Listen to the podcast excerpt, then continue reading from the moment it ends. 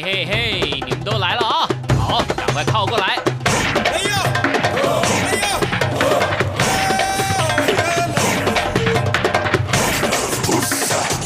想了解台湾吗？一起来收听《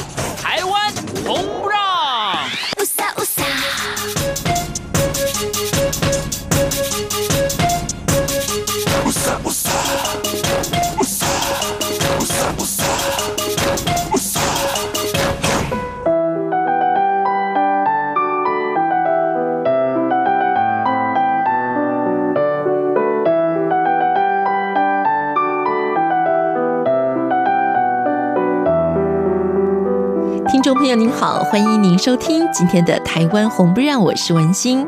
在周末健康乐活馆，我们要一起来维护我们的身心健康。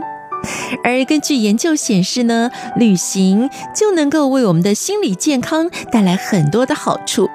无论是在自己居住的城市做一日小旅行，或者是呢坐上飞机飞到远方陌生的国度，都能够为我们的心理健康创造奇迹，进而呢为我们对待个人的生活，或者是我们的职场生涯，可以扩展我们的视野，让我们学习用不同的角度，重新的来醒思现在的生活。而根据萨里大学的一项研究也发现啊，我们什么时候是最开心的呢？就是计划要度假旅行这件事情的时候啊，是最开心的。而且呢，这种开心的心情，对于我们自己的健康，还有我们的经济状况跟整体生活的品质啊，我们也会更加的积极。另外呢，康奈尔大学也有一项研究发现，跟预期购买新的房产来相比呢，我们也可以透过旅行这件事情呢，体验跟获得更多的快乐。所以呢，如果现在还没有能力可以置产买新房子的朋友呢，其实我们透过旅行，同样的可以体验到这种心情上的快乐跟满足。所以在今天节目当中呢，就要跟大家一起来计划一趟旅行，而我们的目的地是日本。为听众朋友请到的是一位日本通，他喜欢日本的很多的事物。那么因为兴趣的关系，他不小心学会了日文，而在这个领域当中啊，他做了很多的钻研、学习还有研究。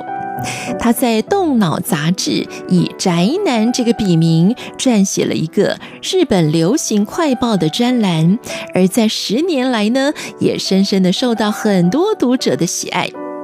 今天在节目当中，我们所请到的这位要带我们到日本旅行的日本通，就是资深的专栏作家李仁义。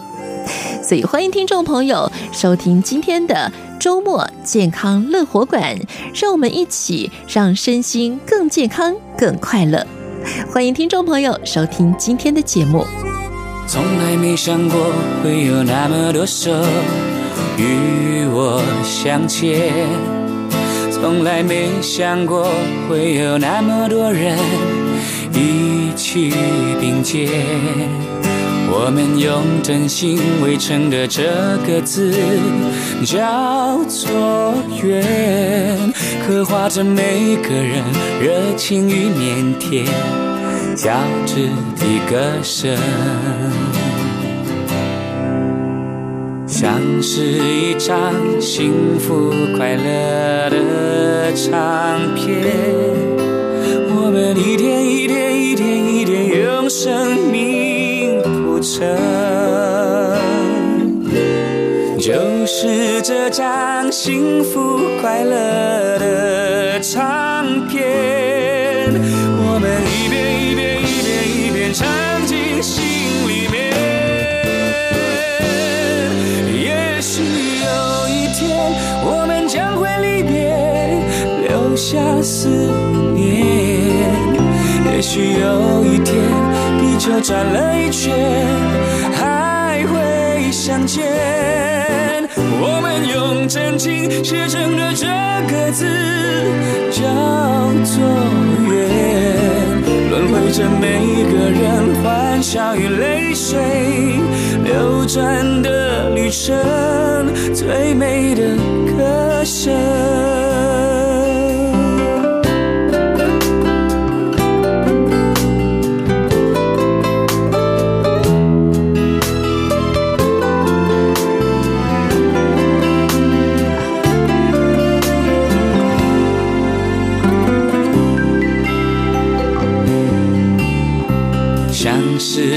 张幸福快乐的唱片，我们一点一点一点一点用生命铺成，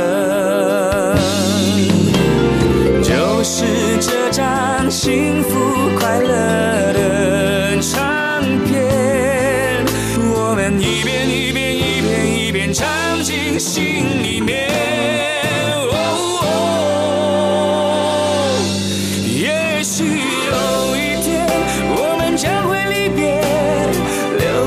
思念，也许有一天地球转了一圈，还会相见。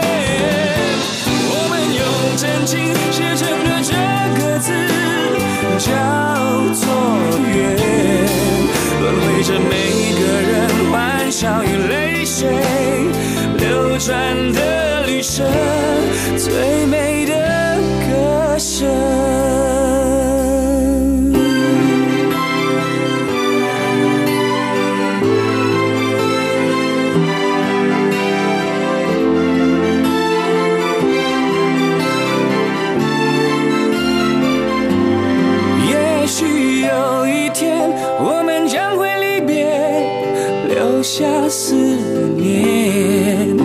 也许有一天地球转了一圈，还会相见。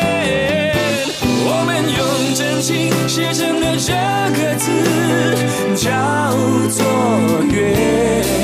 轮回着每个人欢笑与泪水流转的旅程。这是一张幸福快乐的唱片，一首一首一首记录着青春。就是这张幸福快乐的唱片，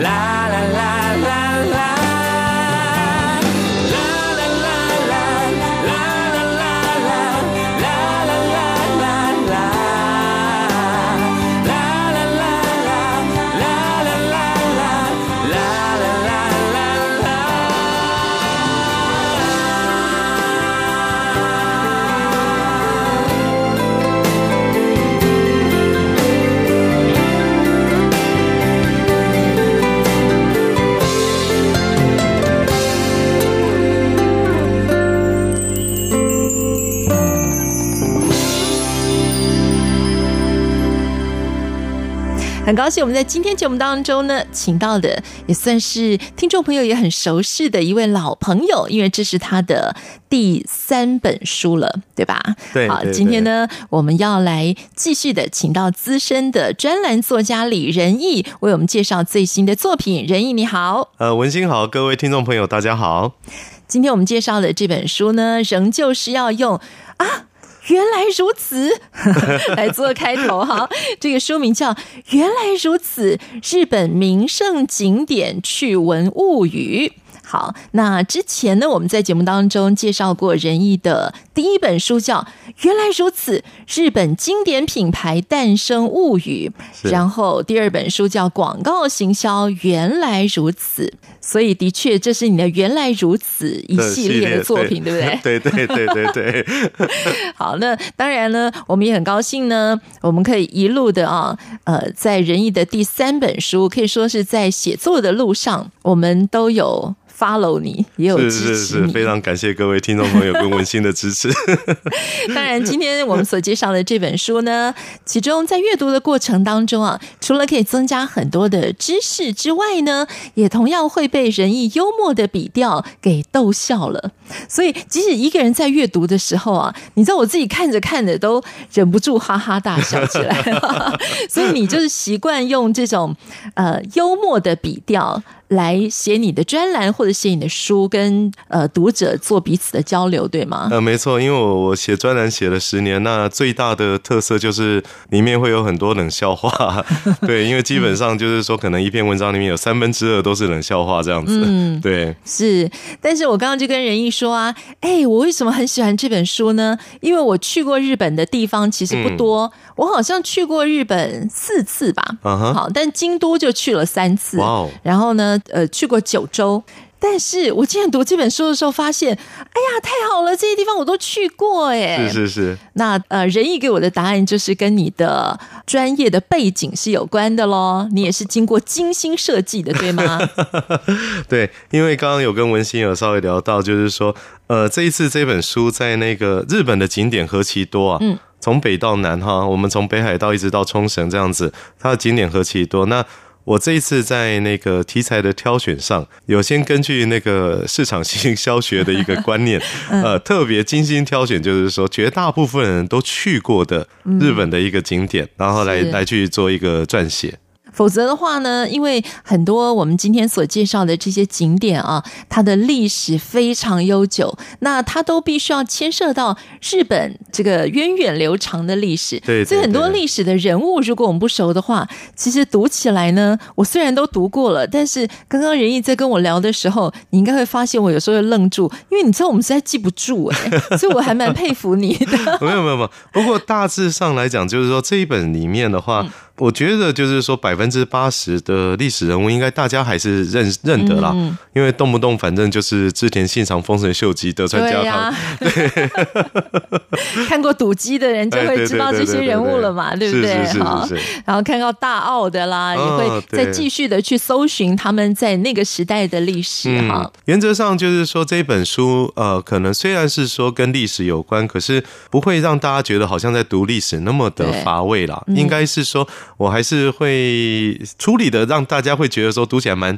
轻松愉快，当然后觉得蛮有趣的。嗯、是是，所以这次的编排上呢，当然最困难的一点就是怎么样把你所搜集到的庞大的资讯，让它精简成在这本书当中呢，就是介绍了七十二个日本热门的旅游景点，然后分成了有。哪些篇你自己来介绍好了。嗯，因为日本哈，其实基本上就是说，大家当然最熟悉的就是东京。嗯那可是除了东京之外呢，另外他们其实还有分为很多的地区，包括就是说，呃，像关东。所谓的关东就是，当然是在东京的周边，嗯，好，然后另外的话还有包括就是说中部啦、东北，东北大家就很熟悉，例如说很多人去的仙台，嗯，好，它就是东北的一个代表。那北海道，一个北海道就有二点多个台湾大，是，对，所以也也非常重要。然后另外的话，在近畿算是等于说日本的历史文化的基础都。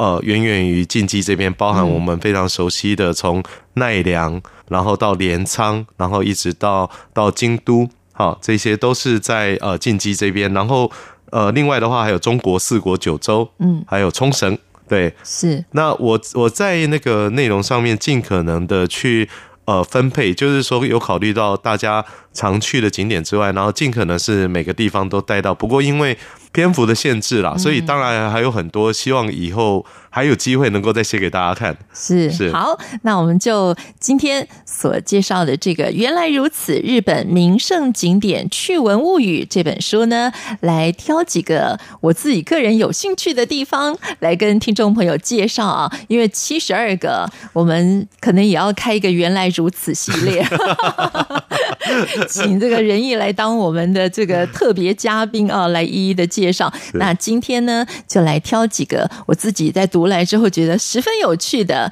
一些景点啊，还有一些小故事来跟听众朋友一起分享。那首先呢，我们就来这个东京篇的明治神宫好了。呃，明治神宫呢，原来跟台湾也是挺有关系的哈，没有错。所以其实台湾跟日本的关系是很很紧密了。对。那但是我我们在早期的时候啊，就是我们只要提到这个阿里山神木啊，呃，那个时候就会有人说，你看。日本拿了我们多少的神木啊？那我们就来介绍一下这个神木都去了哪儿呢？是，其实那个明治神宫对台湾的意义来讲，哈，就是说，因为明治神宫当它在那个就是建成的那一年，嗯、也就是一九一六年，它建成明治神宫的时候，嗯、那个时候台湾其实还是在日据时代，是，所以。明治神宫建成的时候，它就某个程度除了彰显明治天皇的丰功伟业，那它的丰功伟业的版图里面会包含的日本之外，还包含朝鲜，也就是韩国，然后也包含台湾。嗯，那所以在那个时候呢，明治神宫里面的大鸟居，它所使用的块木呢，就是由日本总督府所献上的。嗯，哦，所献上的。那除了那个大鸟居之外的话，因为它在那个整个神宫的范围之内种植了非常多的植物，这些植物同样的来自日本各地，当然也来自朝鲜，也有来自台湾，所以也有很多的植物都被带去那边种植。这个是呃第一阶段的我们台湾跟明治神宫关系。可是蛮有趣的一件事情是说，在二战结束之后，一九六六年，也就是民国五十五年的时候。刚刚讲的用台湾的快木神木所建的大鸟居，因为雷击，结果把那个柱子打坏了。那他们想要修复，可是他们在全日本找不到有那么雄伟的快木。结果怎么办呢？结果有一位日本的商人呢，他就跑来台湾来找，结果找了老半天，真的给他找到了。好，真的找到他。后来他是跟在南投有一个叫正昌木业的创办人叫做孙海，然后买下这些块木，然后再运回去日本。然后再重新建成这个鸟居，所以其实现在大家如果有机会去明治神宫，看到那个大鸟居呢，就在它旁边还是有一块牌子，然后上面还是会告诉你说，这一个神木的木头是来自台湾。哦，哎，那块牌牌子还在，嗯、对，是。但是呢，听众朋友要想一想啊。这些神木呢，这些块木啊，阿里山的块木，当时就已经有一千五百年以上了，对不对？对对对、哦。所以呢，是台湾非常珍贵的资产了哈。但是听众们要想想看，说当时在这个高山上，你在书里面有提到啊，是在丹大山海拔两千八百公尺的地方找到这些树，怎么样从山上运到山下，从山下。运到港口，从港口 运到日本，哇！对啊，对啊，对啊。不过你要是想一想，就是说这些木头哈，这些木头它终究是木头，它这样子运，嗯，当然从山上先运到山下，然后再透过铁路，再透过海运，对不对？这个还好。其实我在书里面有写啊，日光东照宫。日光东照宫，它里面它用的那个石头鸟居是从九州运过去，那个才叫恐怖。它是大石头，哦，石头更恐怖。对，大石头，而且是从九州 一路这样子拖到拖到那个日光去啊，那个真的是很惊人。对，所以说以前的人也挺有智慧的，一定有某些方法。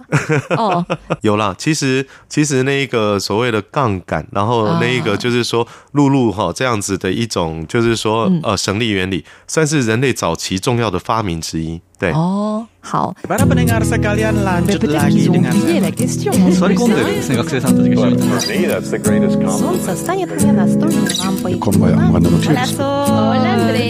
无论你在世界哪个尽头，请你跟我这样做。Turn on your radio，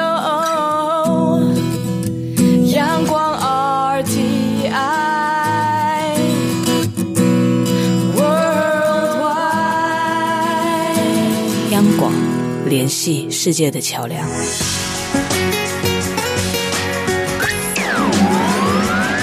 这里是中央广播电台台湾之音。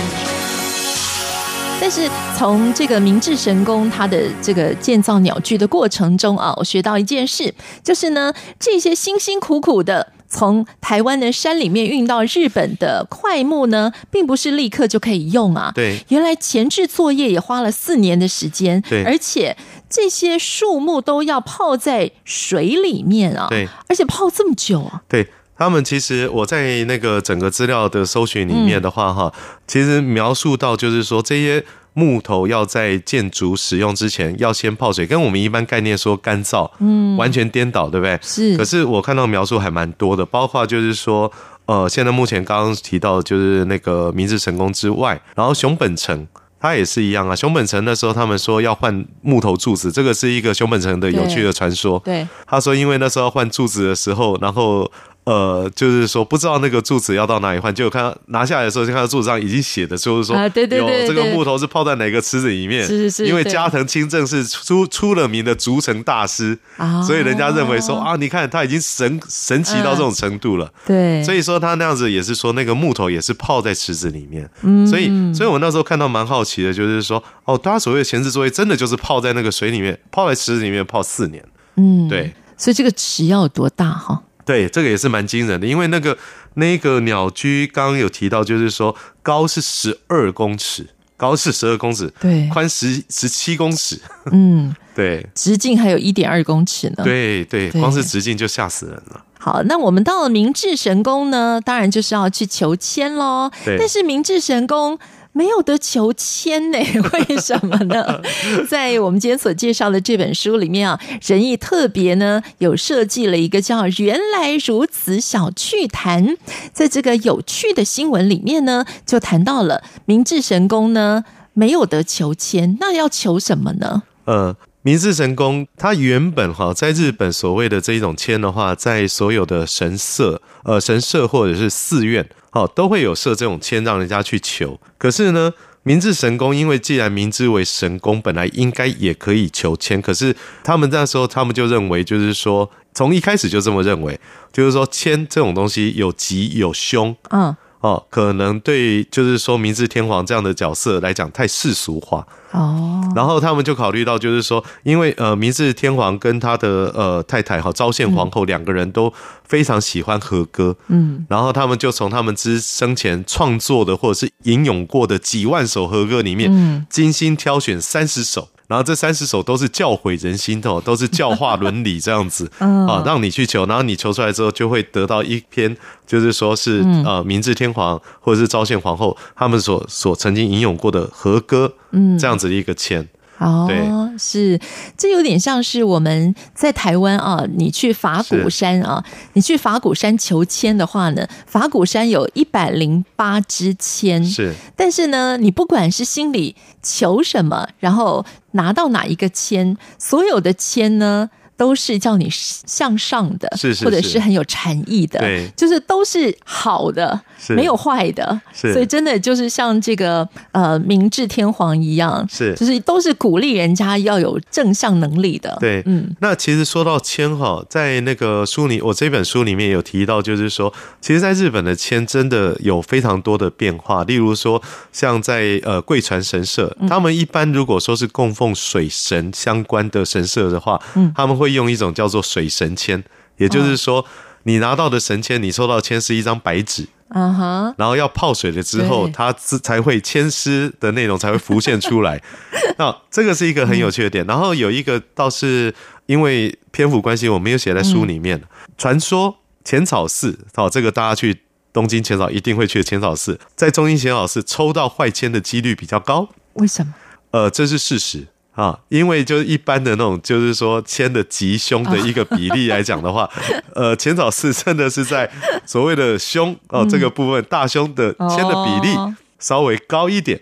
不过他们说他们没有改了，说呃从自古以来就是这样子。对，嗯，所以就是说，如果你还抽到了大吉的签的话。那就表示说，哇，你运气真的很好，真的会很好，真的会很好。哦、所以我我刚刚是想到说，仁义说这个，呃，我们抽到的签啊，你要泡在水里嘛。对对对对。我想到名侦探柯南曾经有演过一集。对。那今天我们介绍原来如此日本名胜景点趣闻物语。刚刚呢，我看到了非常多精彩的照片啊，真的，我觉得我个人来讲非常的幸运哈。但是呢，呃，听众朋友也可以在听过我们今天的介绍之后，到网络上去找相关的照片。而大家最熟知的，我觉得台湾也有很多类似供奉这样子的忠犬义犬的庙，对，我们的十八王公庙。哎，我后来才知道十八王公庙啊，对，原来是十七个人加一只狗，是，对不对？是是是，并不是十八只狗。那忠犬八公。也是在日本，我们其实蛮熟知的一个故事啦，就是很温馨的故事。嗯，尤其理查基尔又演过嘛。对，你讲到这段，我觉得哎，是哎，真的。对对对对对。嗯，那当然，对于这只忠犬来讲呢，或许很多的朋友会说，我觉得我们家的狗也是这样对我的耶。可是为什么它在日本？是如此的受到大家的照顾啊、崇敬啊，还不断的一直为它重塑它的雕像呢？呃，忠犬八公的故事哈，其实蛮有趣的。及一点就是说，因为大家就是说，因为谁去涩谷不会去看那一个忠犬八公呢？嗯。对，那涩谷大家又非去不可嘛，嗯，所以说其实忠犬八公，我觉得说一来大家非常的熟悉，那二来的话，其实大家在很多的故事或者是说在电影啦等等都了解，大概了解它的一些一些细节，可是可是呢，可能已经跟史实都有一点差距了，嗯，那所以我在这一次趁这一次的机会，我把忠犬八公的故事又重新的，就是说找出来，然后结果就会发觉，就是说。呃，大家都知道说忠犬八公他是被一位那个上野教授所饲养的。对。那实际上上野教授饲养呃小八大概才养了一年左右，上野教授就去世了。嗯。那的确如同史呃一般的故事所说，在上野教授去世之后呢，这小八还是每天都会去车站等他，然后等啊等啊，然后被人家欺负等等。嗯。可是，并不是等到他死后，人家才帮他做的铜像，而是，而是在死之前，铜像就已经做好了。那为什么会这样子？我们来 来谈一下。为什么呢？对，为什么会这样子呢？其实是因为，就是说，在过了很多年之后呢，有一个呃，就是说，在推广日本犬的一位记者呢，他发觉就是说有小八这个故事，他就把它写下来，然后放到报纸上面刊登了之后，结果小巴就广为人知，而且形成一个风潮。嗯哼，那这个时候可能大家就会问哈，就是说，因为这个风潮其实蛮大的。为什么小八会在活的时候就产生铜像的原因，是因为其实是因为小八很红，结果呢，日本各地都吵着说要帮他塑塑造雕像，嗯，结果涩谷车站觉得说，我这边才是地 地头啊，我这边才是原主啊，对，我怎么可以让别人先做呢？所以他们就赶着急忙忙的先帮他先做出来，来不及等他挂了。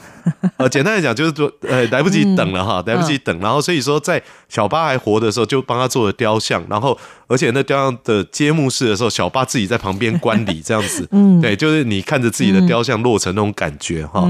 那其实这这一边倒是书里面因为篇幅关系我没有写，就是说。那小巴为什么会形成这么的轰动，而且甚至还被写入小学课本？其实这一个严格来讲的话，是跟日本当时的军国主义有关系。嗯哼，那军国主义的话，他们非常强调忠义。嗯，哦，你必须要忠于某个人，忠于某个国家，哦，你必须要有一个义上面的一个道义跟责任。是，那他们其实是为了要去训练，就是说，呃，说说服所有的民众去产生这样子的意识，所以把这个故事给放大化。其实。我想说，我们在以前的历史，多少我们也也都有遇过，就是说，例如说，告诉你说说呃，吴凤很伟大啦，类似那样子，你你你去这样想的话，就可以理解。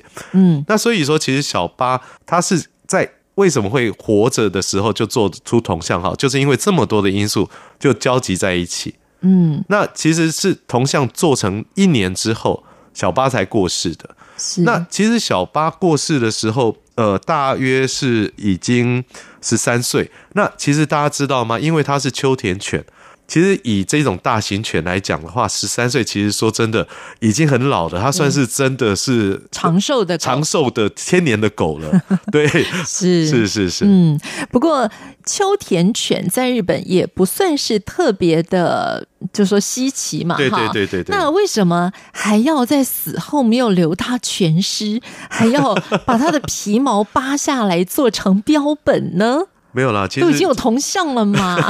我其实觉得有点残忍呢。呃，不过不过说真的，就是说，呃，的确如同文心刚刚所说的哈，在小巴过世之后呢，他的皮毛被剥制下来，真的是做成了一个标本。嗯，然后那个标本到现在，大家到上野的日本国家科学博物馆里面还可以看到，然后这只有上面只有写着秋田犬夸父小八。就这样子而已。他谁？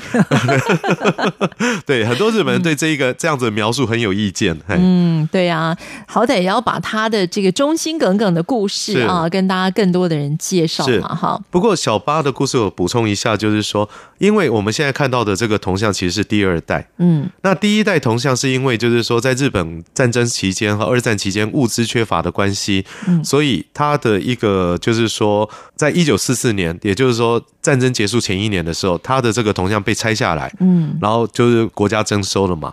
然后我我个人觉得最可惜一点就是说，因为日本在一九四五年的八月十五日投降，然后他的第一尊铜像就在八月十四号，也就是战争投降前一天，才丢到熔炉里面去做成火车零件，然后。他们在一九二战结束之后的一九四八年，然后重新做成了我们现在看到的第二代的雕像，那是由第一代雕像的呃雕塑师的儿子来做的。那因为第一代雕塑师他在二战期间在东京大空袭的时候死掉，所以是由他的儿子哈安藤照他因为过世，所以由他的儿子安藤氏在一九四八年重塑。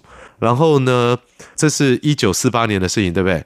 然后他这位儿子安藤氏呢，在去年的一月份才过世。哇，这么久！二零一九年，对，在在去年的一月份，这位安藤氏先生才过世。是。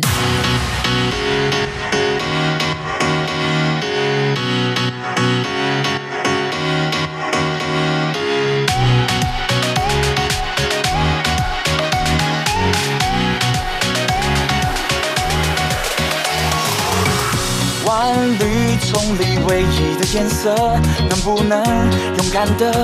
盛开着，何必为了美丽而自责？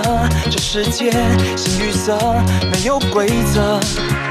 啦啦啦，呼，如果太常跌倒，何必奔跑？怎么还藏着羽毛？耶，呼，如果能够飞高，那就飞吧，就为自己骄傲。秀出你的本色，You are so beautiful。掌握你的时刻，It's time to let it go。别隐藏你的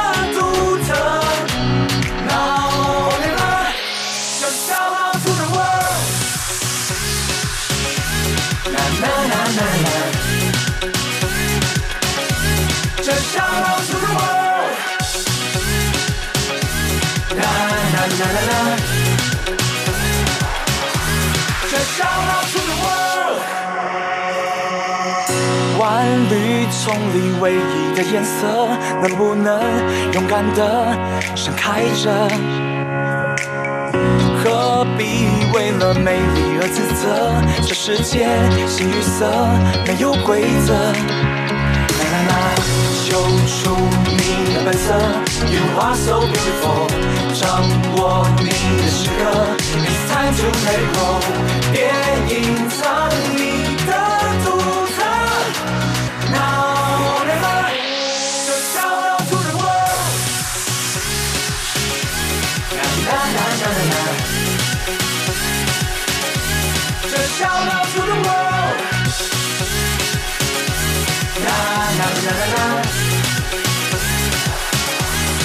骄傲的我，呜！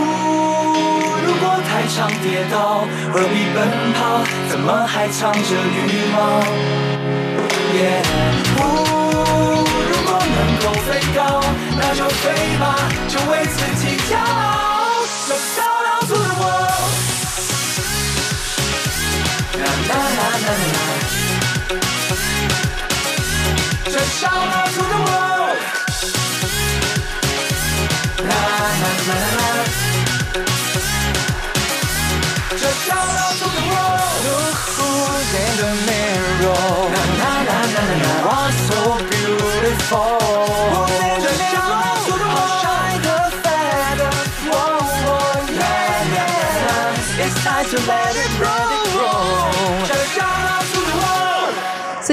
这个忠犬小八的故事，哈，应该说忠犬八公的故事啊，我觉得写在这本书里面呢，也让更多的朋友产生一种很熟悉的感觉，因为这个故事跟台湾很多的忠犬义犬有关嘛啊，那我们其实对这个故事也很熟悉。不不，不我这边我这边先稍微补充一下，就是说，因为其实有点像小八这个故事一样，就是说。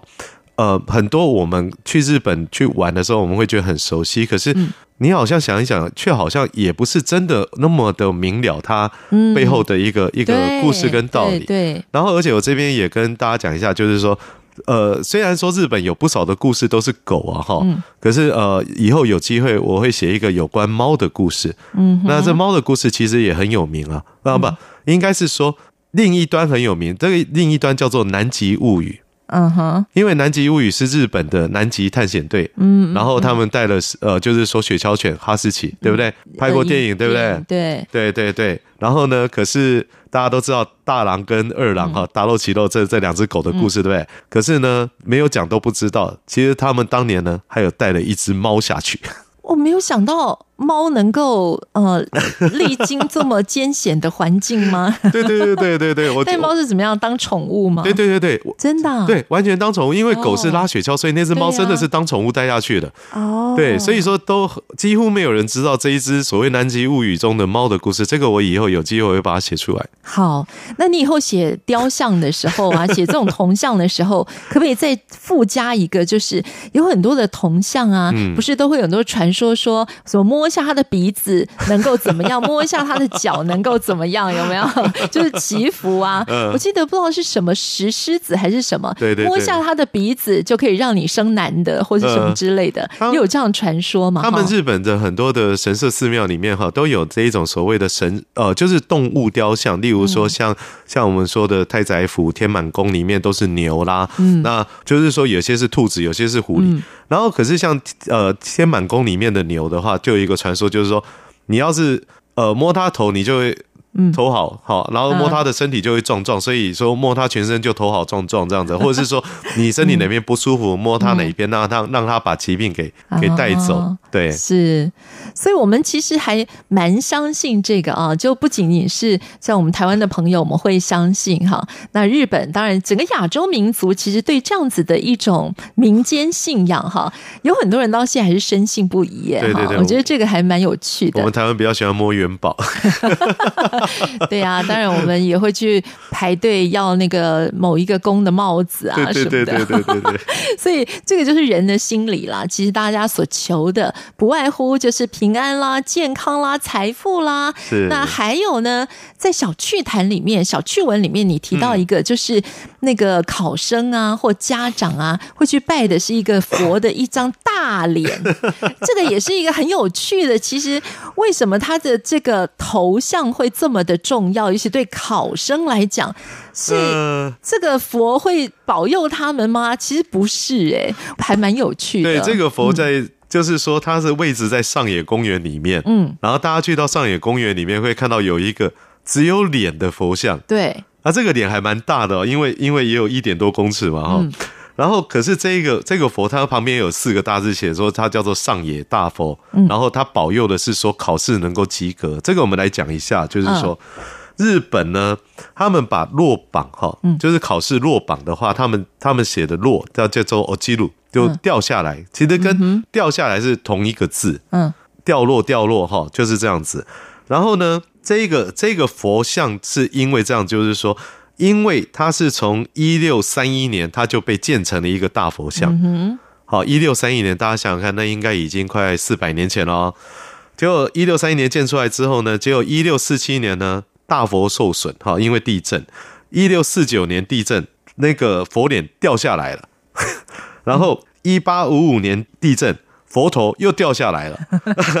一九二三年关东大地震，佛头又掉下来了。嗯，然后呢，结果因为一九二三年关东大地震之后，因为他们那时候已经没钱再去重新整修它，然后就先放着。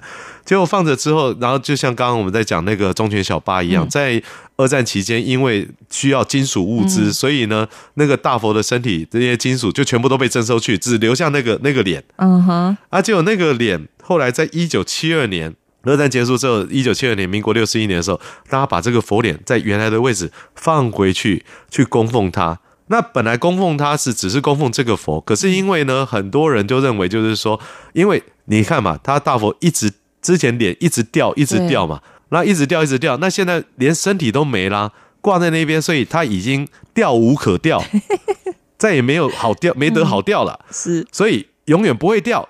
所以呃，我们刚刚一开头就有提到。落榜就等于掉嘛，就我记录。对，那既然永远不会掉。那就是永远不会落榜，所以他就是一个考试及格的保佑，对啊，就变成合格大佛。所以说人心是不是很有趣哈？他可以自己用自己的想法来诠释，然后说嗯，我觉得就是这样。不过这听起来是挺有道理，有逻辑可循。对对对，不过我我个人会觉得说这个真的是蛮可爱的。对啊，对啊，嗯，好，那既然呢我们提到了上野公园呢，那我们就先跳过来谈一下上野公园好了，在上野。野公园里面呢，呃，上野公园也是很有历史的啊。在书里面呢，仁义提到它是一八七六年开园的。但是呢，在这篇里面，我最感兴趣的一点就是说呢，日本有记录的第一台自动贩卖机 就在上野公园里面。因为像我去日本的时候呢，第一次看到。哇，什么都可以在贩卖机里面卖呀！像我有带了一个呃美国的朋友哈，然后他看到说：“天哪，三十公分大的玻璃瓶装的 whisky 都可以在自动贩卖机里面贩卖，他简直眼珠都快掉出来说，我一定要喝喝看，因为我想看他从贩卖机掉下来的时候为什么不会摔破。”是，对，那我们就来谈这个日本有记录的第一台自动贩卖机到底卖的是什么呢？很有趣耶！他贩卖的是说，你投币了之后呢，然后你就可以量体重。谁会跑去那边量体重啊？啊真的吗？这个、因为以前大家都不知道怎么量体重哈。这在一八七六年那个时候哈，说的也是。一八七六年那个时候呢，其实这一台不是日本制造，它这一台是从欧洲进口的，因为当年在欧洲很流行用投币的方式来量体重。因为不是每个人家里面都有体重计嘛，对。然后大家又会好奇，就是说，那我到底多重嘛，对吧？对。那所以说，其实，在当时在欧洲，其实是有很多的这样子，所以说投币式的体重计。嗯。然后就像刚刚讲，是在一八七六年，嗯，啊，就是上野公园开园的时候，把一台搬过去，所以它就成为就是说日本有记录的第一台的自动贩卖机。是，那其实自动贩卖机，我这边稍微稍微再插一个蛮有趣，嗯、就是说，就是没有机会写在书里面，不过也蛮好笑，因为那个呃，今年哈，刚刚有没有先料提到大合剧？对，对今年的大合剧叫做《麒麟来了》，主角是明智光秀。嗯，明智光秀是谁呢？谁？明智光秀就是在本能寺兵变的时候，把织田信长干掉，他叛变干掉织田信长的那个人。哇，他最出名的台词就是“敌人就在本能寺”。嗯，好，这是他最出名的台词。嗯、那这是呃，从今年一月十九号，日本的 NHK 大河剧要开始播的。今年就是明治光秀了。然后为什么会提这个东西呢？是因为日本的呃，就是明治光秀他待过一些城，然后结果在日本呢，现在有一个城呢，他明治光秀待过，所以呢，他们在城里面设了一台自动贩卖机卖饮料。嗯，嗯，OK，那自动贩卖机就他们在自动贩卖机外面画了明治光秀的漫画，然后这个还不算。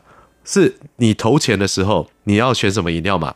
你投钱，然后你选了什么饮料之后，然后他就会发出声音喊说：“敌人就在本能寺。”没有，这个还不算哦。你要是投钱不够就按。嗯。你会听到他用很疯狂的声音嘶喊的“信长”的日文 “Nobunaga”。日本人也蛮有幽默感的嘛。啊，对。好，我们应该要去试试看喽。对对对，都蛮好玩的。对。对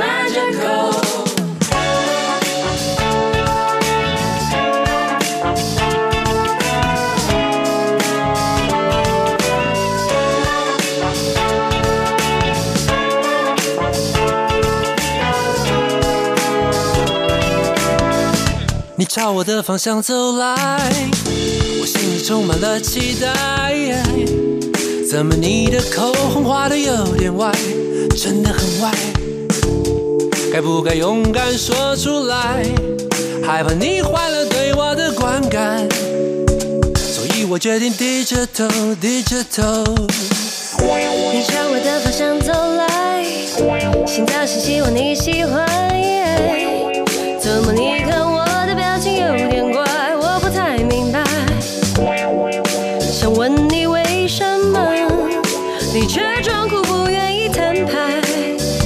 我再也不想低着头，低着头忍耐。我们不只有低着头，低着头。对调是几个一个 physical physical，不要想的太多。遇见你以后，一闭上眼都是好梦。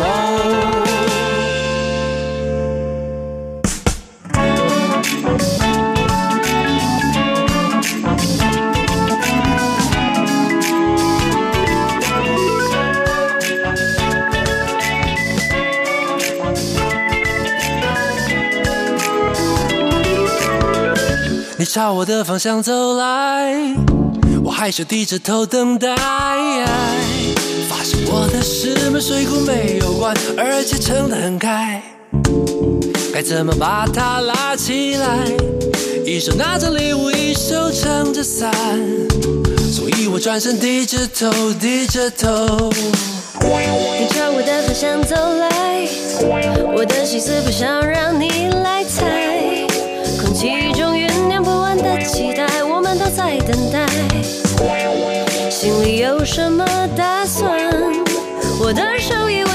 为你空出来，那时候才能给我你充满爱的大平台。我们不只有对着头，对着头，低调是几次扫些 magical magical。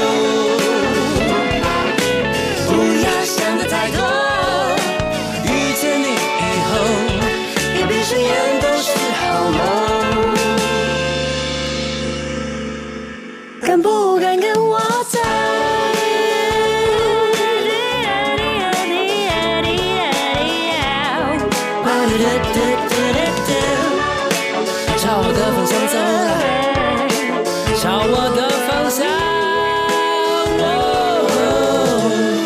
朝我的方向走来。你朝我的方向走来，你朝我，你朝我的方向走来。Para pendengar sekalian lanjut lagi. Peut-être qu'ils ont oublié la question en plus, hein? Well, for me, that's the greatest compliment. Солнце станет мне настольной лампой. Hola, soy Andrea. 在世界的哪个尽头，请你跟我这样做。Oh, oh, oh, turn on your radio. Oh, oh.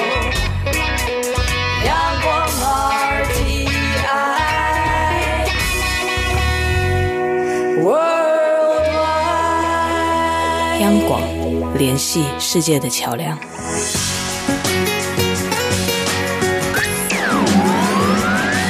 这里是中央广播电台台湾之音。好，所以今天呢，我们到日本旅游的话呢，当然在今天我们所介绍的这七十二个热门的旅游景点都很值得去。但是呢，除了明治神宫啦、上野公园之外呢，还有一个地方是所有的情侣也一定要去打卡拍照留念的，要感受浪漫的那一时刻的，就是东京铁塔。嗯，其实我们看到在这本书里面讲到东京铁塔建造的年代啊。你也会蛮佩服日本人哈，他们的这个工匠设计哈，这么早以前哎，而且这个人很厉害，叫内藤多重，对，一八八六年生哎，塔博士，对呀、啊，然后他建了好多的塔，所以我觉得还蛮值得跟大家来聊一下。对对对，因为基本上现在目前我们基本上呃，在日本大家去到各地所要看到的知名的塔。几乎都是他盖的，因为举例来讲，例如说，除了东京铁塔之外的话，我们现在目前去到大阪，嗯，一定会看到第二代的通天阁，那个也是他盖的。嗯哼。然后另外的话，当然就是说像札幌的电视塔，然后博多港铁塔等等，好，名古屋电视塔，所以塔通常都会是一个城市里面最高的那个建筑。那所以，所以，呃，我觉得说内藤多重他真的就是说这些，他跟我们常去的这些日本的景点，真的渊源是很深。而且他还有一个很厉害的地方啊，我觉得可以跟听众朋友来分享的是，我们都知道台湾、日本多地震，那他竟然呢，从他当年啊要前往美国。赴美进修的时候呢，他带了一只行李箱，从这卡皮箱里面呢，他可以得到一个突破性的灵感，跟防震是有关的哈。对，他那个大皮箱，他就拖着他嘛，要漂洋渡海啦，嗯、然后东奔西跑，在美国留学，然后他是从这就是从这个大皮箱里面的那个结构，然后去想出一个东西叫做耐震壁。那这个耐震壁，他一旦想到这个东西之后，他后来就马上。呃，进行运用。后来在一九二三年的关东大地震，果然有发挥功效，有运用耐震壁的建筑都幸免于难。嗯，是啊，这个也就让内藤多重的声名大噪。是，对，所以呢，我们在今天节目当中，当然要特别的来介绍它啊，同时也要介绍东京铁塔这个非常浪漫的传说。这个传说其实，在很多戏剧里面都有，对不对？我觉得是一个蛮好运用的桥段啊。哈，是啊，嗯，呃，它这个传说就是熄灯传说了。熄灯传说就是说，如果情侣两人如果能够一起看到东京铁塔，因为它到半夜十二点整准时熄灯。嗯，啊，只要两个人能够一起看到熄灯的那一刹那，就能够得到永恒的幸福。人有的时候也真的是蛮天真的。对啊，不过我觉得就是说，这个这个也是一种参考哈，就是说，你看日本哈，各地他们为了要推广自己本身的一个观光。其实大家都会想蛮多很有趣的梗，会让你觉得还蛮有意思的。是，对对，包括这个现代的东京铁塔也是一样。对，那盖了东京铁塔的这位内藤多重呢，他这么的厉害。那我们接下来介绍啊，就是羽田机场跟成田机场呢，也是我们到了日本的时候呢，大家就一定会在这里。进入到日本嘛，哈，那一九零三年有莱特兄弟，大家都知道他们是开启了航空纪元的篇章，在日本也有航空先锋，他们也是一对兄弟耶。对啊，我觉得这个也是还蛮可以跟大家来聊一下的。对，莱特兄弟在一九零三年哈完成人类第一次的一个飞行。那日本是过了七年之后，在一九一零年，然后才在那个东京的代代木哦陆军练练兵场。这个代代木在哪里呢？其实就在明治神宫旁边而已。哦，对，那边有个代代木练练兵场哈。那现在已经没有代代木，就是说，只是说那个区块还叫代代木。然后有一对那个预警兄弟，日本有一对预警兄弟。刚刚讲日本在一九一零年完成日本的首次飞行之后，那这对兄弟他们就是从一九一六年。然后就开始也投入，就是说航空的事业。那那一年那个年代，大家想想看啊，就是说基本上是你爱怎么造飞机，你就怎么造飞机。那可是你摔下来也是自己负责。那当然，对，真的是真的就是 那么的，对，那么夸张的一个事，因为没有任何的 know how 去去，就是说告诉你说什么样的做法才对。那大家都是在尝试嘛。对。那所以说，其实这一对狱警兄弟也是自己。好，就是努力学习，努力造飞机。然后呢，他就是呃，这位狱警兄弟，他们就是因为要呃，就是开立学校，然后才创设了一个飞行场。而这个飞行场呢，名称叫做羽田飞行场。嗯，那大家都很难想象，就是说，对，他就在日后就成为了羽田机场。是，对。所以，嗯，在这方面来讲啊，日本他们其实有很多的这个。技术算是蛮领先的吗？其实我觉得说那个年代哈，嗯日本其实有一个概念，因为那个年代大概是在那个明治维新大正期间哈，从明治维新开始。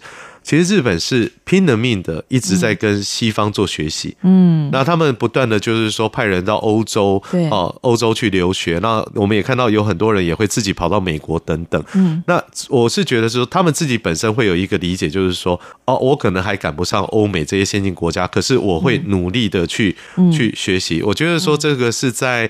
呃这些资料里面不断的可以去看到的事情。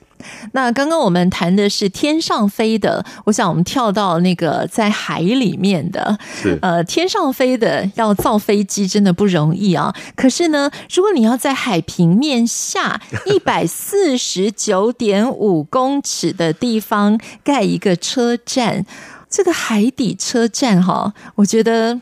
这也是非常不容易的一件事情耶。好，那么这个也是收录在我们今天所介绍的这本书当中的小趣谈里面呢，就是告诉大家海底下有两个车站，而且现在其中的一个车站呢还可以开放给参观教学使用，让我非常的有兴趣。你现在目前谈到，我们就砰的一下，我们从 从 所以也是我乱跳，东京跳到北海道。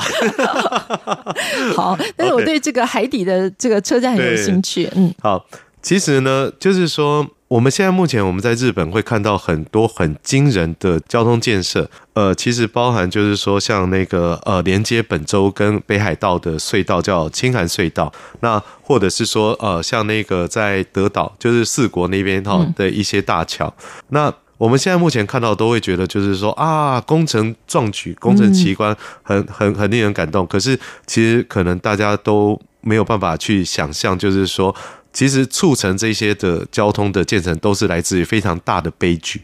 哦，那例如说像刚刚呃您提到这个海底的车站，它其实就是青函隧道。那青函隧道的话，在其实很早的时候哈，日本大概从一九二三年，因为在青函隧道通车之前，你要往返本州跟那个北海道，你除了靠空运，那当然一九零几年那时候不要讲空运，对，你只能靠船运，然后坐一趟要四个小时。嗯哼，然后他们从一九二三年就开始在想，就是说啊，能不能挖一条隧道哈，走海底这样子连接。嗯，在一九四六年开始实地调查，可是，在一九五四年的时候，有一场台风哈，有一场台风在一天里面造成了总共一千四百三十个人死亡。哦，就总共的呃四艘船沉没，然后一天里面就一千多人丧命这样子。嗯嗯、那这样子的一个悲剧，促成了就是说青函隧道的一个加速的一个进展，然后一直到一九八五年哈全线贯通，一九八八年才开通营运了之后，嗯、那大家再也不用冒着生命的危险，然后来去走这条路。那您刚刚讲的那个那两个海底海底的车站呢，它蛮有趣的，就是说他们在建。青函隧道的时候，它有建呃有两个特别的车站，一个叫做呃吉冈海底站，那另外一个叫龙飞海底站。那这两个车站本来是作为紧急就是避难疏散用的，也就是说，今天万一在隧道里面哈，这个隧道很长嘛，如果说隧道里面临时发生什么情况的话，嗯、人员可以透过这两个车站就很快速的去脱离危险，所以这两个车站是货真价实在海底里面。嗯、是，然后可是。呃，他们后来这两个车站在二零一四年的时候废站，其中有一个车站改为就是说教学哈。不过蛮有趣的，就是说在一九九八年到两千零六年呢，他们有一个活动叫做哆啦 A 梦海底列车，然后这个海底列车呢，就真的。真的会在那个这个就是说会在吉冈站、嗯，海底站停车，然后停车下来的时候，你会看到很多哆啦 A 梦相关的一些一些布置啊，然后大家下来很高兴的拍拍照啦，然后再坐上车再再再继续出发这样子，嗯，对，这个也是非常有趣，就是说海平面底下一百多公尺的车站。对呀、啊，所以有的时候你还是不得不佩服人类的智慧啊。是是是。那当然，呃，我想如果以这个来做一个观光的卖点的话，应该有很多人也非常的有兴趣。是是是，嗯，对呀、啊，因为因为这两个车站事实上，呃，就是上一任天皇也有去过。因为都会跟我们一样觉得很好奇，好奇嘛，对呀、啊，好奇啊。好，所以我想听众朋友呢，可能以前也还没有机会知道啊，原来呢有这个青函隧道啊，可以通这个青森到北海道之间。当然，今天我们透过《原来如此：日本名胜景点趣闻物语》这本书呢，也了解到了原来在海底下还有这两个非常特殊的车站，但是。呢，真的时间怎么过得这么快呢？我们还不及这七十二个景点的，不知道该算几分之几啊。但是呢，时间已经到了，好，所以我们有机会再请仁义在下一集节目当中跟我们分享。没问题，没问题，好的，每次来都要多凹他几集哈，因为我每次看完他的书就说：天哪，七十二个真的都很值得介绍哎。好，嗯、我们在下次节目中呢，还有更多有趣的关于这个日本这些热门旅游景点的一些知识，还有一些有趣的故事，我们再请李仁义来跟大家一起分享。今天我们请到的是资深的专栏作家李仁义，我们介绍的是仁义的新书。原来如此，日本名胜景点趣闻物语，也非常谢谢仁义的分享。好，谢谢文心，谢谢各位听众朋友。夏天的慵懒，七月的阳光，炽热的光线烧在皮肤上，生活会慌忙，心情偶尔会感伤，我不停的想回到你身旁。不想再有爱你的负担，不想感觉失去你谢谢听众朋友收听今天的《台湾红不让》，祝福你有一个愉快的周末假期。我们在明天同一时间空中再见。总要坚强。